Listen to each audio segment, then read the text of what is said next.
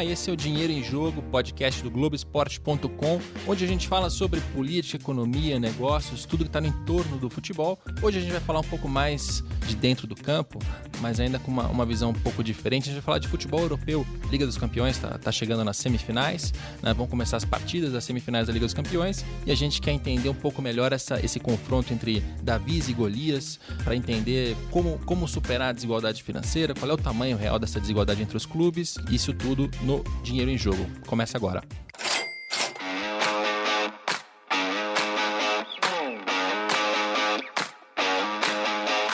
Muito bem. E para tocar esse papo, eu tenho duas participações muito importantes. Aqui em São Paulo, ao meu lado, eu tenho o Marcelo Lima, que é gerente geral do Desportivo Brasil, que trabalha com futebol de base, deve ser um dos caras que mais entende de futebol de, base aqui no Brasil. Tudo bem, Marcelo? Sim. Obrigado pelo convite. Capelo, Mansuro. Prazer estar aqui com vocês e uma grande honra. E ele já introduziu o nosso segundo convidado do Rio de Janeiro, por Skype, Carlos Eduardo Mansur, jornalista do jornal O Globo, o cara que está aqui para corrigir as bobagens que eu falo. Tudo bem, Mansur?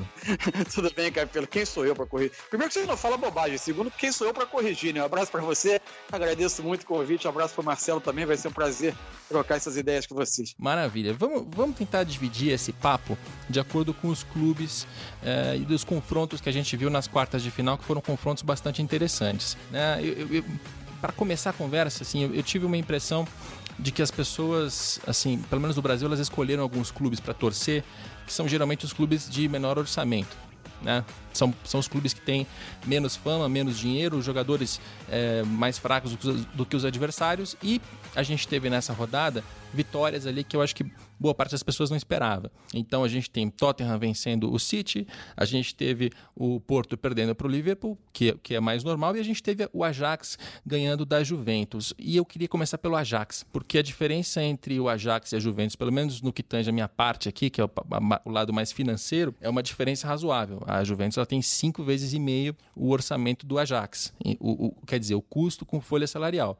E aí, quanto quanto melhores, quanto, quanto melhor for o jogador, mais ele recebe em salário. É por isso que a gente usa esse dado aqui como uma baliza. E o Ajax conseguiu vencer a Juventus, acho que indo pelo, pela categoria de base, né? E aí que eu queria que o Marcelo contasse um pouco pra gente. Ele passou pelo Ajax uh, alguns anos atrás, quando ainda estava no São Paulo, né? Exato.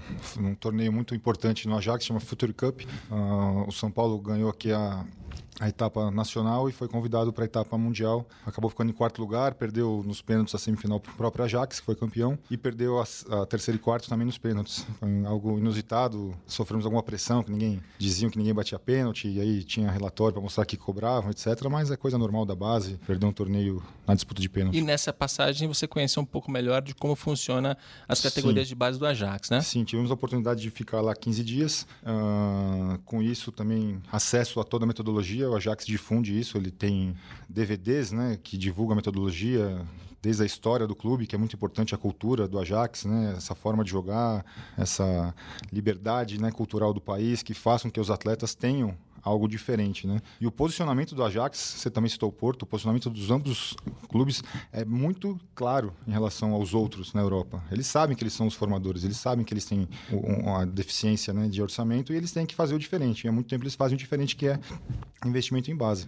O Ajax começa a trabalhar muito cedo com os garotos e uma coisa bem interessante, né? principalmente dos garotos locais, num raio de 100 a 150 quilômetros do clube. E quem é de fora também tem essa oportunidade mais uma idade, uma certa idade, porém utiliza famílias em volta também do clube. Então também começa a fortalecer a cultura do clube, do país e a forma de jogar, que é que o Brasil está precisando é, aprender um pouco lá fora, que a forma de jogar ela tem que ter o aspecto cultural do, do, próprio país, primeiramente, depois a cultura do próprio clube e, claro, é, a, a, globalização hoje é, é, fato no futebol e constantemente ele deve se atualizar, ou seja, o futebol contemporâneo também deve participar dessa uhum. forma de jogar, ou seja, esses três elementos, cultura nacional, cultura do próprio clube e a modernidade do treinamento, etc., tem que estar presente no modelo. E o Ajax faz isso há muitos anos com muita excelência. É, o Ajax está numa faixa, né, Mansur, que é uma faixa intermediária quando a gente fala de futebol europeu. Né? Se a gente pensar, vamos, quem são os grandes clubes para entrar na polêmica mais uma vez, mas que eu acho que é produtivo. Quem são os grandes clubes da Holanda? Claro, você vai lembrar do, do Ajax, do Feyenoord, do PSV. Agora, numa faixa europeia, né? Ele tá, quer dizer, no, numa, numa visão europeia, ele está numa faixa intermediária. Então, ele passa a ter um desafio que é até um desafio um pouco parecido com o que a gente tem aqui no futebol brasileiro. A gente tem que formar jogadores com muita eficiência, né? Ter muitos jogadores vindo da, da, da base o tempo todo e precisa também comprar jogadores com muita sabedoria para depois fazer a revenda. Né? A gente não está no topo da cadeia, nem no Brasil, nem, na, nem no caso do Ajax. E, e você acha que, que, o, que o Ajax faz bem esse trabalho, Mansur? É claro, muito fácil dizer agora com, com ele na, nas semifinais da, da Liga dos Campeões, mas é, no, no, todo você vê um bom trabalho no, no Ajax? É, a sensação é de que você teve um período em que o clube é, demorou a encontrar. É evidente que a, a, a, a, noção de qual era o papel do clube, na, vamos dizer assim, na ordem econômica internacional do jogo, ela, em determinado momento ficou muito clara. Agora, você acertar o projeto, porque a, a sua margem de erro nesse nível de receita, ser competitivo é, do ponto de vista continental, ela é uma margem de erro muito pequena. E o índice de acerto na formação desse elenco, na dosagem de juventude com uma dose de experiência, porque é, é, é a contratação de, de, de, dois ou três jogadores um pouco mais experientes, como é o caso da volta do Blind é, entrando no clube, é um movimento também mais recente. Esse tipo de acerto, é, no nível que se espera, ele vai acontecer eventualmente. Também não dá para imaginar que você vai ter esse Ajax ano após ano chegando entre os quatro melhores da Europa, entre os oito melhores da Europa, e, e apresentando um futebol que, que, até porque a necessidade de reconstrução ela vai ser muito mais frequente, porque o papel dele é de exportador. É, então, é, você, a gente tem a, a, chegada a uma semifinal de, de, Liga dos Campeões, embora seja o atestado de um trabalho muito bem feito, ela é, é precisa ser vista também como um fenômeno eventual. Ele não vai acontecer, dificilmente ele vai acontecer ano após ano, repetidamente.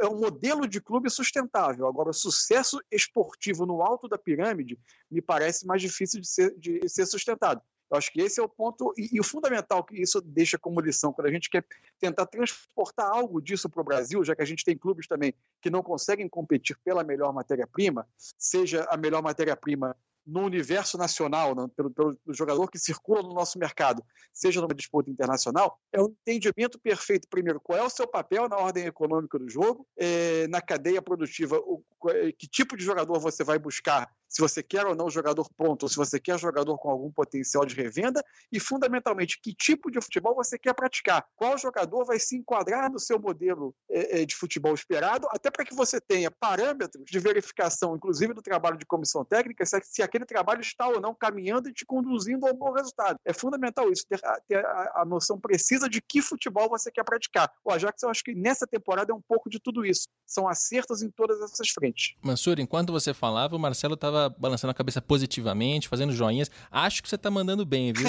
Você quer, quer, comentar algum, quer comentar algum ponto que, que sou eu para discordar do Mansur? Mansur, é, eu concordo plenamente com o que você falou. A cultura, né? Vou voltar a falar de cultura. A cultura do Ajax, né? O posicionamento do clube é, é, é claro, é o que você falou. Ele sabe que ele é uma barriga de aluguel para os grandes. Ele vai fazer jogador para os grandes e vai se sustentar a cadeia com essas receitas, né? Ponto um. Outra coisa que você comentou que é, é fato, né? Esse posicionamento, a, a cultura, por exemplo, o, o, o, Ajax, a gente estava comentando aqui, na década de 80 teve alguns insucessos, né? Uhum. E aí fez com que, com que ele se reposicionasse é, de acordo com o que ele tem que ser, ou seja, ele investiu na formação. Aí foi quando ele construiu, eu não sei dizer o nome do, do, do é, CT do Ajax, fica é difícil, é. Montes, mas quer dizer futuro. Ou seja, lá em 80, quando ele teve alguns insucessos, ele, financeiros inclusive, ele investiu no futuro na uhum. base. São Paulo fez isso com o Dr. Juvenal um tempo atrás também, quando construiu Cotia. Está colhendo os frutos hoje, 10, 15 anos depois, né? É, é, a longo prazo o trabalho de base. Então são duas coisas fundamentais. E a cultura no Brasil é diferente de lá, né? Uhum. Infelizmente. Lá, com insucesso, você reconstrói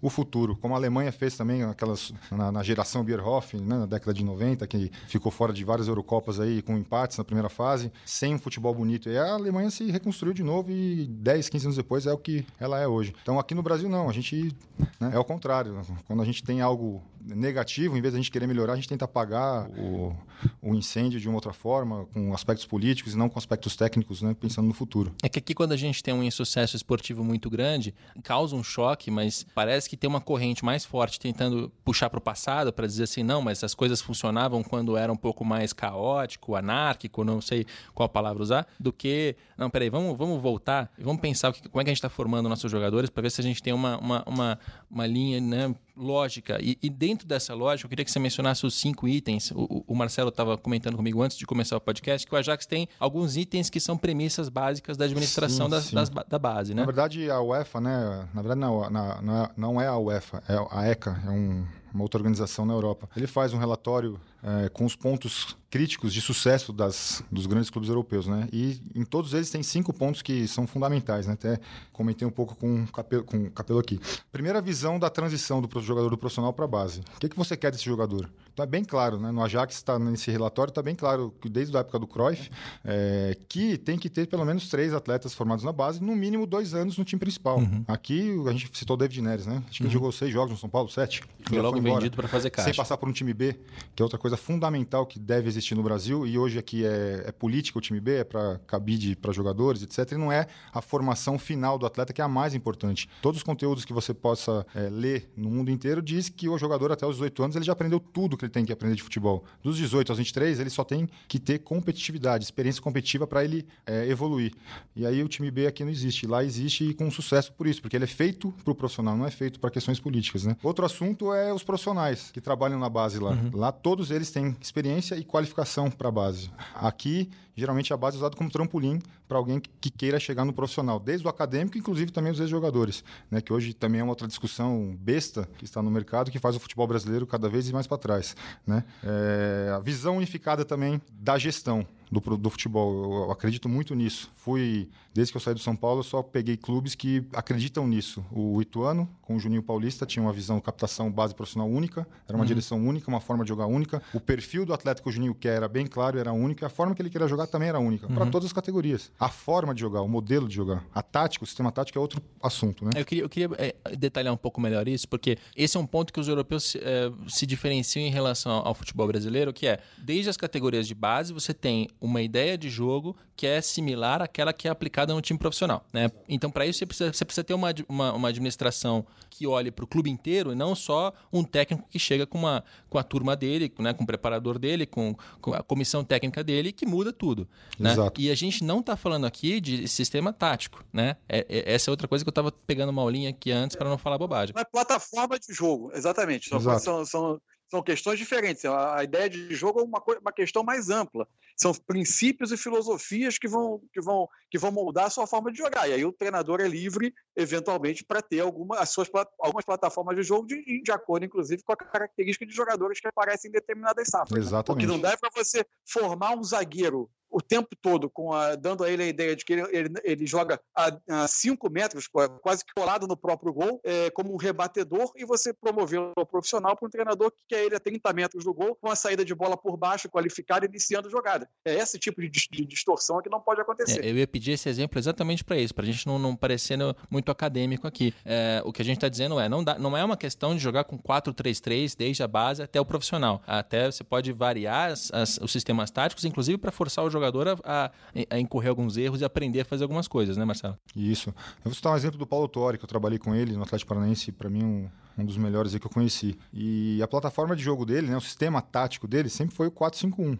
1-4-5-1, perdão, esqueci o goleiro, né? É. Só que a fase ofensiva do Atlético sempre foi 3-4-3. E a fase defensiva do Atlético foi 4-4-2. Uhum. Ou seja, não é questão no mesmo desses jogo, números, o Paulo né? usa três sistemas, mas o global, assim, quando você bate o olho e vê, um retrato daquele time era um 1-4-5-1. Então, esse é o sistema tático. Aí a plataforma são pequenas configurações geométricas, né, o esquema, etc. É, citei também aqui o Ajax. O Ajax, nas categorias menores, joga num 4-3-3. Porém, uhum. com jogos fáceis, ele joga no 3-4-3. Por que 3-4-3? Porque é mais difícil pro atleta. Pô, mas é mais difícil, vai jogar assim, porque é na dificuldade que se aprende. Então, jogos Pros, fáceis... Os laterais é mais difícil, né? Exato. É. É, lá eles jogam com três zagueiros, né? E esses zagueiros, o líbero, né? Ele tem liberdade no jogo fácil para ir virar um volante, virar um meia. Né? E na, no defensivo ele volta para ser aquele líbero, porém não é o líbero de sobra, como aqui no Brasil trouxe esse conceito deturpado na década de 90. Né? É, jogos com dois zagueiros abertos e os, o zagueiro centralizado. E é mais difícil para um garoto aprender uhum. marcar, porque ele tem que marcar, depois tem que fazer a cobertura, é, tem o balanço, né, que é uma coisa muito difícil para a criança ou adolescente aprender, que é importante nessas idades, é por isso que força-se a ter essas situações, né? E nem por isso o Ajax deixa de ser ofensivo jogando 3-4-3, uhum. porque no Brasil gente... É, Marcelo, é, claro. desculpa, desculpa interromper, é só que meu, meu, uma questão que eu acho muito interessante, ilustrativa até pro, do que a gente está falando. É, agora o Eduardo Barroca está assumindo o time profissional do Botafogo. E ele tem passagens recentes é, pela divisão de base do Botafogo, pela divisão de base do Corinthians. Nos dois clubes trabalharam recentemente, tanto o Jair Ventura, o Jair Ventura trabalhou no Botafogo, trabalhou também no Corinthians no profissional, e trabalhou o Fábio Carilli é, no profissional e está, está em nova passagem no profissional do Corinthians. É, uma, uma, isso é um exemplo para mim muito claro do quanto se valoriza muito pouco essa questão da coerência entre os modelos na formação no futebol profissional. Você ter Eduardo Barroca na base e Jair Ventura ou Fábio Carilli no profissional são é, é, é dois, duas propostas absolutamente antagônicas de futebol. É, você parte de um jogo de construção desde a defesa, bola por baixo, iniciativa, é, é, tentativa de protagonismo dos jogos, para modelos no profissional que são de, de, defesa com linhas muito mais baixas, de jogo de transição, muita, muita rebatida de bola, muita, por vezes muito jogo mais direto. Ou seja, você educa o jogador no modelo e quando ele chega em cima ele encontra algo absolutamente diferente. Foi exatamente o que aconteceu com esse 352, que a base, infelizmente, vou falar de cultura de novo, a cultura no, na base do Brasil é de resultado e não é de formação. E aí o dirigente já pressiona o próprio coordenador e o, e o, o treinador e o próprio captador vai escolher quem? Vai escolher o jogador que é mais forte, que vai ganhar o jogo na hora, o sistema tático que não vai errar, que vai dar menos chance para o adversário, ele vai ganhar o jogo vai ser campeão. Né? É essa que é, infelizmente, a base do Brasil preconiza. E, e isso não condiz com, com formação de atleta. O jogador tem que errar. Todas as teorias de talento mostram que quem é talentoso tem, errou na base, errou na formação, né? Teve bastante erro e acerto. E no Brasil não, a gente vê preparador de goleiro, treinadores cantando o jogo o tempo inteiro, desde o sub-9 até o profissional às vezes. E não é que faz a formação do atleta. O atleta não entende futebol. Ele acaba é, esse, virando um robô. Esse, cantar o jogo eu acho que é interessante também, porque o que você está dizendo é: não adianta ter alguém na beira do campo toda hora mandando o jogador fazer determinado movimento, determinado. Ele tem que aprender a pensar o jogo e aprender quais são as, as premissas daquele lugar onde ele está jogando para aplicar isso mais para frente por conta própria, né? Como vai ser no Morumbi lotado, por exemplo? Vai Sim. disputar? Não é. tem como. Então ele tem que aprender, essas, ter essas dificuldades, ter essas experiências na formação, para quando chegar no, na idade maior, ele tá melhor para praticar o futebol. E é interessante também porque as pessoas criticam muito assim a robotização, né? E não é uma questão de robotizar o jogador, e sim de é, fazer com que ele aprenda a raciocinar dentro do jogo e faça os movimentos tais que são treinados antes, mas não é uma questão de robotização, né? A Europa, né? Não sei, a gente esteve na, no Somos Futebol da CBF e o Mark Williams, né, da Federação Inglesa, falou um pouquinho. Tirando a Inglaterra, a Europa pensa o futebol com, uma, com um treinamento de descoberta guiado, ou seja, você vai procurar a solução do treino, do problema, para saber jogar. Aqui no uhum. Brasil, não. Você dá a solução e o atleta vira um robô. Uhum. E aí, quando tentou se trazer para o Brasil essa,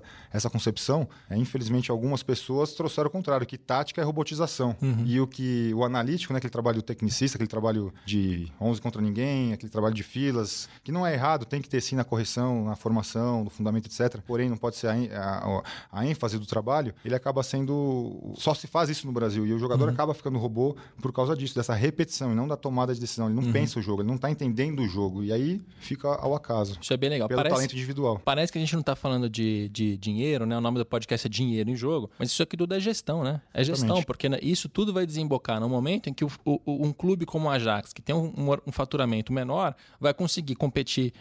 com outros clubes mais ricos, porque tem uma, uma eficiência maior nisso que a gente está falando. Só para dar alguns, alguns números para a gente justificar o nome do podcast. É, o Ajax, em 2013 e 2014, tinha em faturamento 104 milhões de euros. Né? Aí eu estou falando de televisão, patrocínio e match day, que é o que eles chamam lá o dia do jogo. Então, receitas com, com o dia do jogo. No estádio, a bilheteria, o sócio, tudo isso está tá envolvido aqui. É, então, está excluindo a venda de jogador nesse número, tá? 104. Aí você vai passando ano a ano, até chegar em 2017, 2018, né? A temporada lá, ela pega dois anos diferentes, com 92 milhões de, de faturamento. Então você tem uma queda de 11%. Veja, o Ajax está fazendo esse trabalho que a gente está elogiando, mas ele está com dificuldade para aumentar a capacidade financeira dele. Ele não está conseguindo aumentar a quantidade de dinheiro que ele tem disponível para poder gastar em jogadores. Então ele está tentando. E isso tem muitos motivos, né? Ele está na Holanda, que é um país que tem menos mídia, que tem menos mercado publicitário. É, não é um clube global, é um clube que não tem acesso à Ásia e a, a, a, aos Estados Unidos como tem os grandes da, do topo da cadeia. Então ele precisa compensar isso de alguma maneira e vai pelo futebol de base. É, e aí vamos tentar puxar essa, essa conversa para outros, outros clubes envolvidos ali. É, quer falar um pouco do Barcelona, Mansur? Acho que o Barcelona é um caso interessante porque é um clube do topo da cadeia que ultimamente parece ter mudado um pouco a sua linha de, de, de, de agir no mercado de transferências, né? Tem gastado muito mais em salários, em contratações, desde a venda do Neymar fez contratações interessantes. O Barcelona ele ainda é o, o clube do o MASC, um clube da La, La? Olha, em alguns aspectos não, né? Se você pensar desde a porque, na verdade, o conceito do mais que um, do mais que um clube durante um, um bom período, ele, ele, ele, ele, tentou vender uma noção, entre aspas, de pureza, né? Que a disputa no topo da, da, pirâmide se mostrou absolutamente insustentável. Né? A camisa limpa, ou então a camisa com Unicef, é, que o clube não era, um não era patrocinado, mas sim doava é, para a instituição, enfim, em que, em que a, a, o movimento dos seus sócios e, e, outros, e seus outros acordos comerciais possibilitavam essa, que o clube se, se mantivesse no topo, enfim. Eu acho que aí é uma série de razões. É, o, o clube passou por uma geração com uma um, abençoada e, e, iluminada de jogadores formados no clube, que dificilmente qualquer categoria de qualquer formação, por melhor que seja, qualquer, qualquer de futebol, teria dificuldade de repetir. Talvez não se esperasse que ela, é, que ela fornecesse tão pouco em termos de, de, de, jogadores prontos a competir no alto nível como, como, o clube, como o clube imaginava, ou a manter esse nível. Então, a saída de Chave, de Iniesta, você não, não, te, não teve até agora meio-campistas que se mostrem a essa altura desses dois jogadores desse tamanho. É, a própria oferta de, de, de, de, atacantes também. Então, o clube passou a buscar. É, os gastos na, na, na, na, em mercados passaram a ser muito altos. O clube passou a competir é, é, por jogadores é, dos mais caros do mundo. Para tanto, obviamente, você precisou recorrer a, outros, a outras receitas comerciais. A camisa, você teve o, o, o discutido acordo com, com o Qatar durante muito tempo no uniforme. É, tudo isso eu acho que deixou essa noção do mais que um clube é, é, um pouco de lado. Inclusive no que diz respeito a uma, entre aspas, de novo, uma pureza que, que se propagandeava na questão do modelo de jogo. Hoje não dá mais dizer que o, o, o Barcelona seja, o Barcelona do Valverde seja o modelo de jogo cruifista puro. Muito longe disso. Por exemplo, quando você vai ao mercado, por exemplo, e contrata o Vidal, é, como, como você contratou uma, há duas temporadas atrás o Paulinho, para muitas situações de jogo, para um jogo de transição, de muito mais força física, de muito mais imposição, posição, você está colocando no seu modelo original um certo tempero de uma outra maneira de, de, de, de, de entender futebol. Esse é o tipo. De, isso foi feito com muito com pouco constrangimento, digamos assim. É óbvio que o questionamento é maior quando o resultado não vem do que quando o resultado vem. Enquanto o clube se mantém, é, como está agora, entre os quatro melhores da Europa, com chance de ser campeão europeu novamente, é, torce-se menos o nariz. Agora, não é, de fato, o mesmo tipo, o mesmo, o mesmo estilo Barcelona, o mesmo DNA Barcelona puro de alguns anos atrás. Você tem hoje um jogo praticado com muitas outras nuances. É porque fazer essa, essa mudança de perfil torna, inclusive, mais caro. E aí, para citar mais um número, é, 2013 e 14, cinco anos atrás, o Barcelona gastava 188 milhões de euros com folha salarial. Em 2017 e 2018 foi para 444. Então, a folha mais do que dobrou e principalmente nesse, nessa última temporada. É, quando você começa a contratar jogadores para preencher essas lacunas que talvez as categorias de base não estão preenchendo, você começa também a prejudicar um pouco a formação da categoria de base, porque assim, para um leigo como eu, eu tenho a impressão de que quando você compra jogadores, quer dizer, eu sou um clube comprador, eu sou um Chelsea, você acaba de uma certa forma de, é, inibindo que tais jogadores que venham da base consigam jogar. É, eu, eu tô maluco aqui, Marcelo? Acredito que não. É, isso é uma lei no Brasil, né? Infelizmente o Brasil só aposta na base quando está com problema financeiro. Exatamente. E quando não tem problema financeiro, como o Palmeiras hoje, por exemplo, tem jogadores Contrata, que a base é. não, não, tem tempo de ter experiência no nível Faz três times diferentes, né? Exatamente. Faz três times diferentes. E tem o quarto, quinto emprestado e ainda tem a base para chegar, ou seja, que espaço ele vai ter? Então a, a, a porta fecha, né? Infelizmente. No, no, caso do Barcelona, não tenho números aqui, não tenho muita precisão, mas como o Mansur falou, não, não subiu mais jogadores com a mesma qualidade do, do Ness, do Iniesta, por exemplo, teve que ir atrás do mercado. E o mercado é caro. Aí quem se beneficia são os pequenos, o Ajax, o Porto, que foram feitos para isso. Né? E eles têm um ponto lá que é interessante, que é ter uma, uma identidade clara do jogo, que bate muito com o que a gente está falando aqui sobre modelo de jogo, pensar desde a base até a parte de cima. Você, do que você tem visto como telespectador mesmo, você acha que o Barcelona ele, ele está se desfigurando? Isso pode virar um problema ou, ou nem o, tanto? O Mansur citou bem a contratação do Paulinho, por exemplo, tirou muito a, a característica daquela cultura, né? Para tentar o resultado, né? E não, não, não vejo na Lamazia, por exemplo, um perfil como o do Paulinho. Embora seja um bom jogador, etc., uhum. mas é um jogador mais de infiltração. Que é um, né? volante, jogador de um volante bola, que infiltra, né? Exato. Ele não arma o jogo. Ele, uma primeira e segunda bola, que não é uma coisa ele, do Barcelona, exato. mas traz resultado, né? Então, talvez não sei, não estou não, não, não presente lá, mas talvez a contratação do Paulinho foi para suprir algumas lacunas do resultado que não estava vindo pela falta de talentos na base, etc. É, hoje você tem uma situação também que é muito clara, talvez seja uma tentativa de resgatar um pouco isso. E é curioso como ele vem é, buscando jogadores, entre aspas, que você poderia entender como de DNA Lamazia, mas fora de, buscando fora de Barcelona. Acho que o Arthur é um caso emblemático. Acho que a contratação do De Jong do Barcelona, que será do, do, do Ajax, que será do Barcelona a partir da próxima temporada, outro caso emblemático. É muito curioso como muitos jogos o Barcelona começa com o Arthur e quando precisa de um pouco de mais físico, de mais é, é, de, de, de, uma disputa mais física, de uma transição mais rápida, o Vidal entra para completar o trabalho. Quer dizer, você hoje tem um jogo com, com nuances um pouco mais variadas. É, a, acho que há uma tentativa de reencontro com a sua com a maneira de jogar que vão dizer que é mais cara a sua gente, é, mas também há uma abertura para para si, para si, para outras outras maneiras de, de, de jogar os jogadores com outras características que completem, entre aspas, o trabalho do, do, dos jogadores, vamos dizer, pura, mais, mais DNA mais puro Barcelona. Mas é, o curioso é como os jogadores que mais emblemáticos para as próximas campanhas, jovens, inclusive, representantes desta maneira de jogar, terminaram por ser buscados no mercado, inclusive em outros países. É, como o Barcelona, aquela, aquela geração brilhante que, que o Mansur mencionou, o Barcelona conseguiu manter porque tinha dinheiro e estava no topo da cadeia, né? Que é, é uma situação diferente da que a gente menciona quando a gente fala do Ajax, e é diferente do Porto. Eu queria colocar um pouco do Porto na conversa, porque o Porto ele tem uma, um perfil que é parecido com o da Ajax. Né? Então ele tem que achar jogadores com, com muita inteligência e revender esses jogadores por valores mais altos para conseguir dinheiro para fazer com que a máquina funcione. Recentemente eu entrevistei aqui no, no Globoesporte.com, a entrevista está no blog, quem quiser dar uma lida, tá, tá tudo lá, blog do Rodrigo Capello no Globoesporte.com. E o Jorge Rocha, que é o financeiro do, do Porto, ele é, ele, eu não me lembro se ele é, é diretor, ele é diretor, sim, diretor executivo é, da parte de finanças do Porto. E ele fala muito claramente: a gente está numa faixa intermediária, a gente precisa vender jogadores, mas o Porto tem uma vantagem ali que é a adaptação do jogador. Ele funciona como uma ponte entre América do Sul e a Europa. Então você tem jogadores que primeiro passam por clubes é, de, de perfil intermediário, como é o caso do Porto, como é o caso do Ajax. O jogador passa por lá, ele aprende um pouco mais da cultura europeia, mais de, de modelo de jogo, mais dos sistemas táticos que se usam por lá, e a partir disso ele se prepara para ir para um voo mais alto. Né? É, e Vai acontecer agora com o Éder Militão. Exatamente, o Militão, inclusive, foi mencionado por ele na entrevista. E o Militão chegou e ficou muito pouco tempo no Porto, porque os caras de cima já logo perceberam que era um grande jogador e puxaram ele,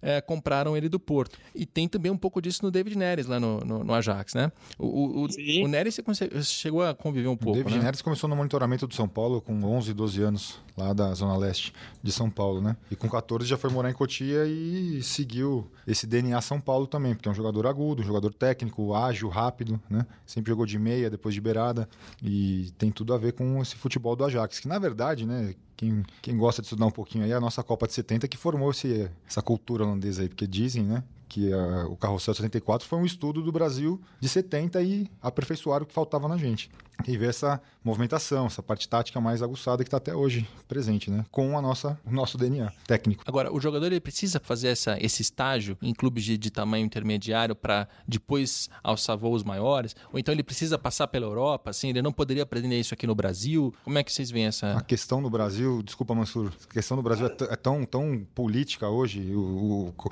um dos pontos que eu falei assim, não tem uma visão única, né, profissional, base e captação. Se você tiver uma forma de jogar estabelecida pelo pela sua cultura, pela sua torcida, pelo seu dirigente, pelo seu técnico vitorioso, seja lá por quem for, e isso seja comunicado a todos, aos funcionários, ao, a, a, aos observadores, às famílias que devem estar sempre presente nesse processo, fica mais fácil, não tem cobrança de resultado é, por jogo, e sim por formação. Será que ele hum. aprendeu conteúdos para subir de categoria? Será que ele já está pronto para jogar no profissional do São Paulo, do Palmeiras, do Corinthians? Ele passou por um time B? Teve experiências? Não. Aqui no Brasil, o talento, né, que é fora do comum de alguns que fazem que, que sobrevivem. É uma, a gente brinca, né, igual um antibiótico, é a seleção natural. O Casimiro e o Lucas, por exemplo, na geração 92 lá no São Paulo, que eu tive o, o prazer de trabalhar. Eles com 17 anos, 16, 17 anos subiram e já eram os dois diferenciados. Ou seja, tinha que ganhar experiência. O Lucas ganhou mais, o Casimiro Casemiro um pouco menos, né? Mas eles tinham talento. Faltava a experiência competitiva que eu falei para vocês, que eles só aprendem jogando, com dificuldade, com adversários mais difíceis. E no Brasil, infelizmente, a gente pensa em resultado, na, na forma de jogar, buscando ligação direta. Eu falei de três zagueiros aqui, foi presente durante anos na base do Brasil. Hoje, talvez um, um ou outro clube do Nordeste joga no 3-5-2. Mas se você for nos anos 2000, todos os times de São Paulo jogavam no 3-5-2 para ganhar título. Que, aí o próprio Murici descia no São Paulo para falar com a gente: eu jogo 3-5-2, mas vocês não devem. Por quê? Porque o jogador não consegue se adaptar no 4 depois, na linha de 4. Uhum. O lateral só marca. E quando ele precisa marcar, é desculpa, o lateral só apoia no 3-5-2, né? E quando ele precisa marcar na linha de 4, quando ele precisa fazer a linha do zagueiro, quando ele precisa fazer a cobertura pro zagueiro, ele não sabe. O zagueiro é a mesma coisa. O zagueiro na, na linha de 4 ele sabe marcar, perseguir, né? E também fazer a sobra, a cobertura. Já quando ele joga de líbero, no Brasil ele só faz a sobra, não sabe marcar. Então, assim, para ter o resultado, você perde a formação. Né? Eu sou oriundo da USP, por exemplo, mas na minha cabeça, a prática é mais que qualquer outra coisa. Ou seja, o jogo é onde ele vai aprender. Se ele não tiver experiência competitiva para ele ter erros, ter acertos e melhorar o seu futebol, ele não vai conseguir nada. Nessa forma de jogar de, de ligação, de resultado para ganhar jogo na base, infelizmente o futebol brasileiro vai cada vez caminhar para trás. Depender de talentos individuais que está cada vez mais difícil por do, de 200 mil problemas que a gente já sabe, desde cultura, de escola, formação e espaços etc. Isso reflete na hora de vender jogador, né, Mansur? Porque uh, o, claro. o jogador... O só foi pro Ajax por quê? Porque Exato. ele foi destaque no torneio. Quando ele, já estava sai... no, no, radar do Ajax há quatro anos, com o perfil do Ajax que ele estava desde os sete anos de idade, do uhum. menino da Holanda. E o jogador, quando sai mal formado daqui, tanto ele próprio vai sofrer com isso não no futebol adapta. europeu, porque ele não se adapta e volta. Quantos jogadores a gente tem, né? Não precisa nem mencionar os nomes, mas quantos jogadores não passam lá um ano, seis meses e depois voltam para cá porque não se adaptaram? É, e é importante para os clubes, porque isso é receita para ele também, né? Tem. É, precisa, Mansur, o, o, jogador passar pelo futebol europeu, passar por um Ajax, passar por um Porto, para que, ele, que ele vingue? Eu acho que há várias questões inseridas aí. Primeiro, eu acho que a quantidade de jogadores que o Brasil exporta ano a ano ela ainda é uma, um atestado de que nasce talento aqui. Se há, agora, se há rotas a, a, a, a, corrigir na nossa formação, acho que essa é uma outra discussão válida e absolutamente pertinente. Agora, que o Brasil parou de formar jogadores, ou, ou que o surgimento de talentos aqui parou, eu acho que essa é uma, é uma, é uma, uma discussão, é, um, uma, é uma paranoia que periodicamente surge no Brasil acompanhada dos maus resultados de seleção brasileira.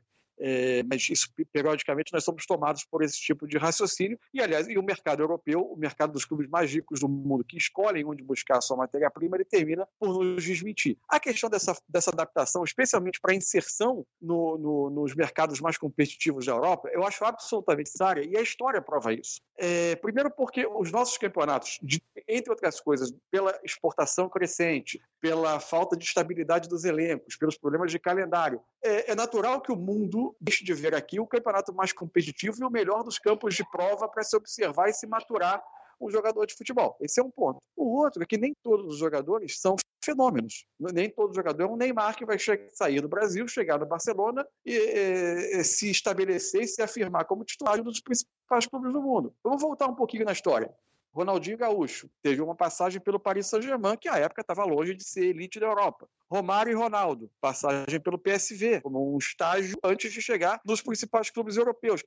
Há, seres humanos por trás desses jogadores que saem daqui e vão para o futebol europeu, adaptando-se a outra cultura, a outra comida, a outra convivência, a outro regime profissional, a outra maneira de jogar, a outra vida. Então, é, a inserção desses jogadores, por vezes em clubes com um nível de competitividade, de exigência, de atenção global menor, por vezes termina por ser um campo de maturação, um terreno de maturação muito mais produtivo. É óbvio que são, por serem seres humanos, aqueles que vão se adaptar rapidamente, outros que vão bater e voltar, outros que vão entrar num clube de elite de imediato e conseguir é, é, é ter lugar e, e, jogar como, como se fossem veteranos. Mas não é regra. Então é muito natural que, que a passagem por um clube intermediário faça muito bem a esses jogadores. O Coutinho, recentemente, ele teve uma primeira passagem, é, foi muito cedo, chegou na Inter de Milão, não teve essa adaptação imediata, deu um salto após uma passagem pelo espanhol em Barcelona. É, e aí sim você teve uma, uma guinada na volta, na ida dele para o Liverpool, um, um, um nível acima da carreira. Ou seja, é, a maturação não chega ao mesmo tempo para todo mundo. Muito bem. Agora eu queria que a gente fizesse as nossas malas e fosse um pouquinho para a Inglaterra.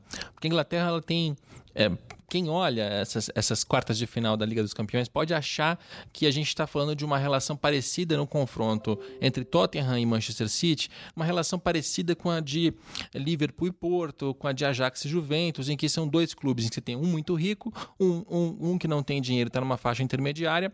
O Tottenham parece ter essa, essa, essa, essa posição intermediária no, no negócio, mas como a Primeira Liga é uma liga que é internacional, que gera muito dinheiro com televisão, distribui bem esse dinheiro, e o Tottenham tem seus, seus méritos, entre eles acabou de construir um estádio, vai elevar a receita com match day, é um clube que tem um planejamento bastante interessante, a diferença não é tão grande por lá. Então, assim, pra, só para ter um, um númerozinho básico aqui, às, vezes as pessoas acham que o Tottenham ele faz futebol com metade da folha do, do Manchester City.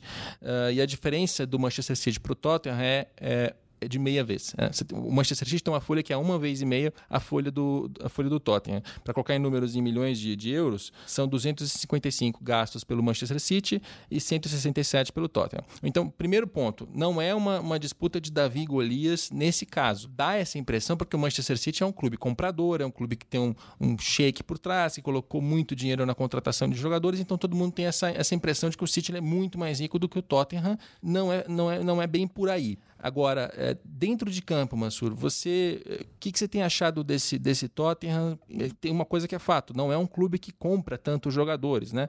Acho que na última temporada até não comprou ninguém. Eu acho que essa é a diferença. Eu acho que esse é o ponto que fez muita gente ter essa ideia tanto equivocada, comparando esse confronto com Davi e Golias, porque ele passou a última janela, a última, a última janela de verão sem contratar absolutamente ninguém, não incorporou nenhum jogador. A questão é que você precisa ser um clube muito poderoso. Primeiro, você mantém um elenco que é de altíssimo nível. Talvez não seja, não tenha tanta profundidade quanto o Manchester City, por exemplo, tantas opções além dos 11, mas é um elenco com um bom número de jogadores de jogadores de alto nível. Mas precisa ser um clube muito poderoso para conseguir manter esse elenco fazendo um estádio do padrão que ele acabou de inaugurar. É, na verdade, a, a, falta de transferências nessa janela teve muito mais a ver com, com a construção do estádio. E onde o clube se, se escorou durante esse processo de construção do estádio para se manter competitivo esportivamente? Numa manutenção de uma linha de trabalho com o, o Maurício Pochettino, é, que já tem um longo tempo de trabalho no clube, que já, já, com um clube que já entende a sua maneira, onde ele quer chegar, com um, com um elenco que pouco a pouco vai conseguindo é, é,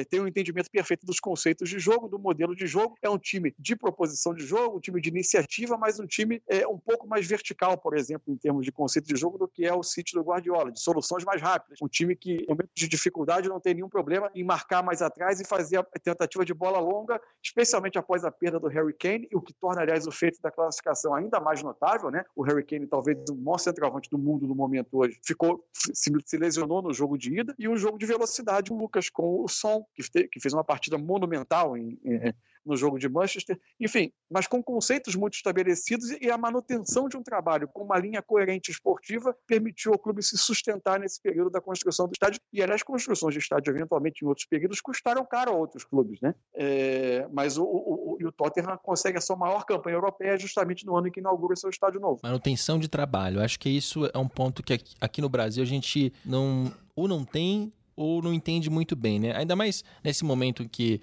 acabam os campeonatos estaduais, vai começar o Campeonato Brasileiro e a gente começa a ter muita demissão de técnico, se fala muito nisso. Agora, eu queria que o Marcelo eh, aprofundasse um pouco mais essa, essa, essa ideia para a gente também não achar que não é, é, só uma questão de manter o mesmo treinador. Não é bem isso, né? Você tem que ter um, um trabalho é, montado e essa manutenção, assim, é, é, o ponto aparente de um negócio que está sendo feito na base. Eu né? acho que tem que manter uma gestão esportiva, né, principalmente, de muitos anos. E isso é muito difícil no Brasil pelo sistema político dos clubes hoje, né? Uma eleição a cada dois, três anos, com uma reeleição só, você não tem tempo de, de terminar um trabalho de base, que demora 10 anos. Então, um jogador que você pega no monitoramento com 10, aí ele vai para o CT com 14, ele vai com 18, 19 profissional, joga num B, para com 21, 22 jogar, são 10 anos, né?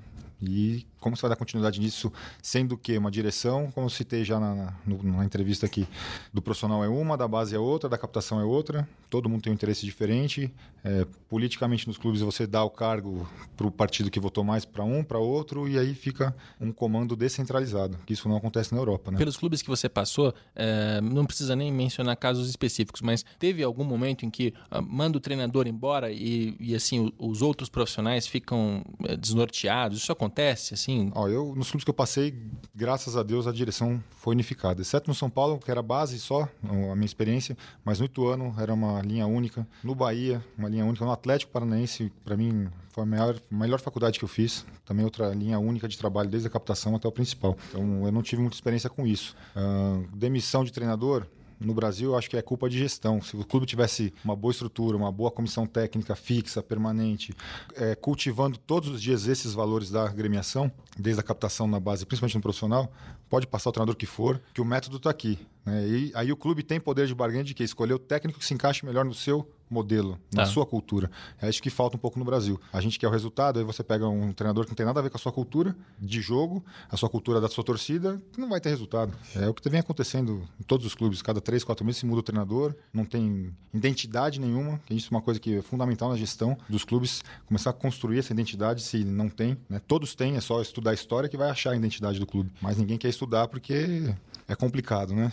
A gestão daqui a um ano acaba, uhum. né? tem outros objetivos a serem cumpridos e o torcedor, que é o nosso maior cliente, não tem o jogo bonito ou aquele jogo que aquela cultura, aquela comunidade gosta de ver. Uhum. E falando, é o que acontece. Falando em identidade. O, o, o Marcelo, eu, eu, costumo dizer que o, quase todas as demissões de treinador no Brasil se originam na contratação do treinador. Exatamente. Porque a contratação é feita sem, sem critério e sem convicção nenhuma. Então você fica só boa dos resultados. Observa a estatística. Na hora que a estatística é ruim, você demite. Os clubes não têm nem barganha mais para ter a sua própria captação. Muitos têm a captação dependente de empresários, de investidores. No profissional, então, tem exemplos de clube que tem 5% dos jogadores. Isso não existe. Uhum. Como é que o clube vai manter um ativo 5% e 95% é de terceiros, né? Como é que você vai manter um clube assim? Aí tem tudo que está acontecendo hoje, dependência da TV, dependência de não poder é, pleitear melhorias, porque você está dependente da receita comprometida e assim vai. Vocês mencionaram identidade e a gente tem um, um participante aqui nesse podcast que é um guardiolista roxo. Né? Não sei se eu podia revelar isso, né, Mansur?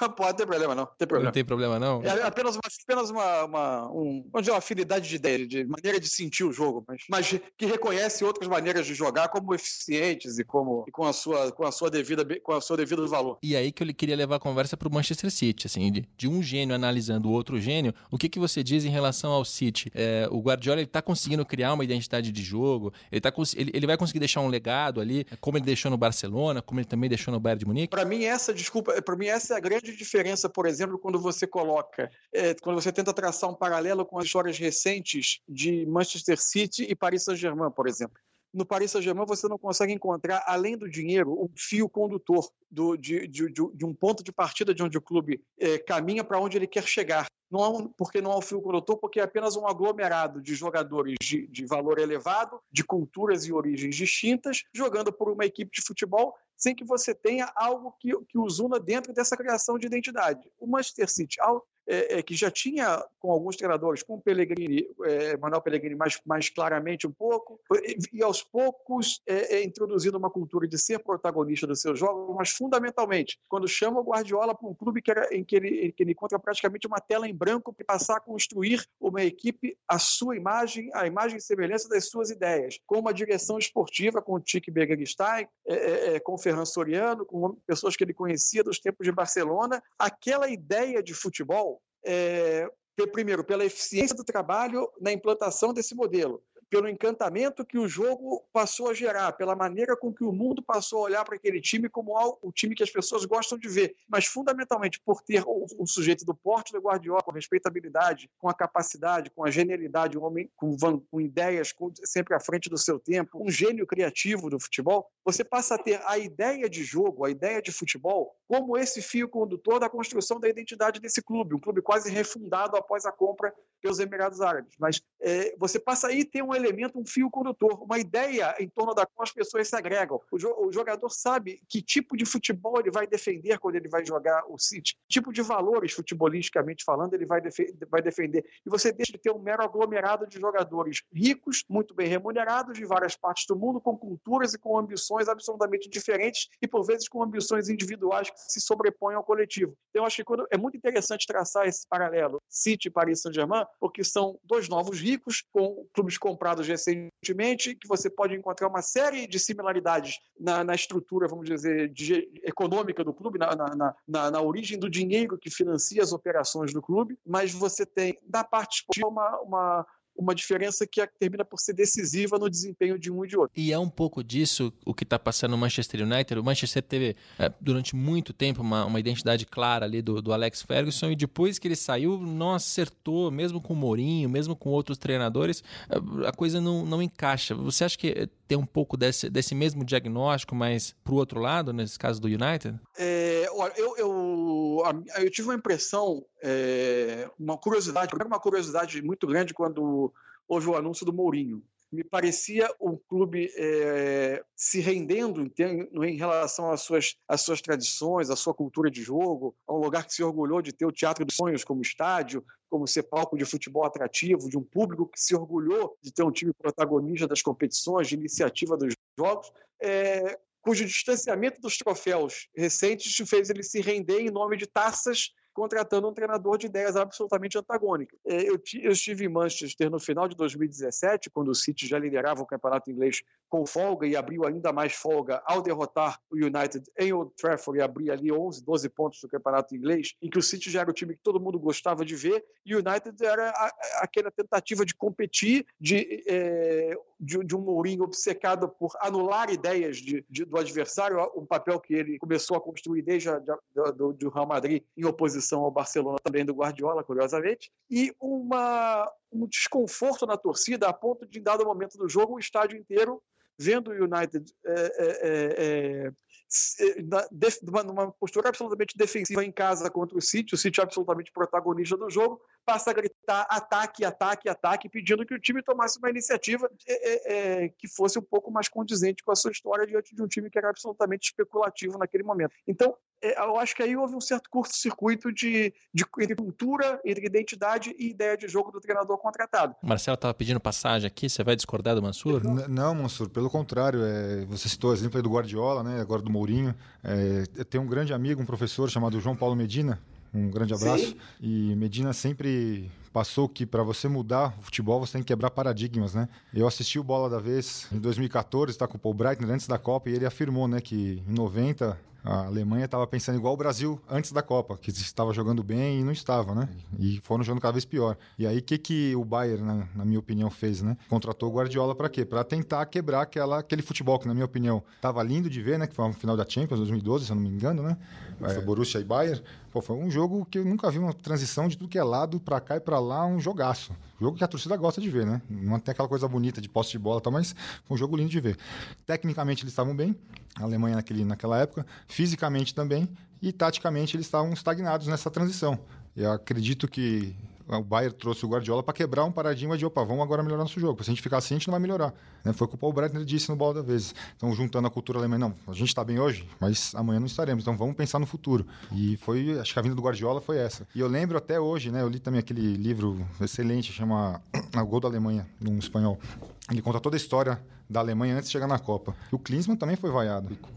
Preferiu o Lehmann do que o Kahn, porque o Lehmann jogava com o Pepe, que era a modernidade para o futebol alemão também avançar um pouco. E ele foi vaiado nos dois, três, quatro primeiros jogos. Quando o Lehmann recebeu a bola, a torcida vaiava. E depois do trabalho do Klinsmann, ele foi recepcionado com um terceiro lugar, se não me engano, na capital da Alemanha, todo mundo foi recebê-lo, etc. Então, assim, ele quebrou um paradigma, melhorou o jogo da Alemanha, todo mundo reconheceu depois. Então, é difícil no começo. Tem que quebrar esse paradigma, colocar algo diferente e é, dar suporte para isso. E é difícil no Brasil, gestores, né? Os nossos, como nós dizemos assim hoje, tem os executivos, nós né, que são remunerados, e tem também os, uhum. os, estatutários, né? Os executivos já estão no caminho um pouco já nessa linha.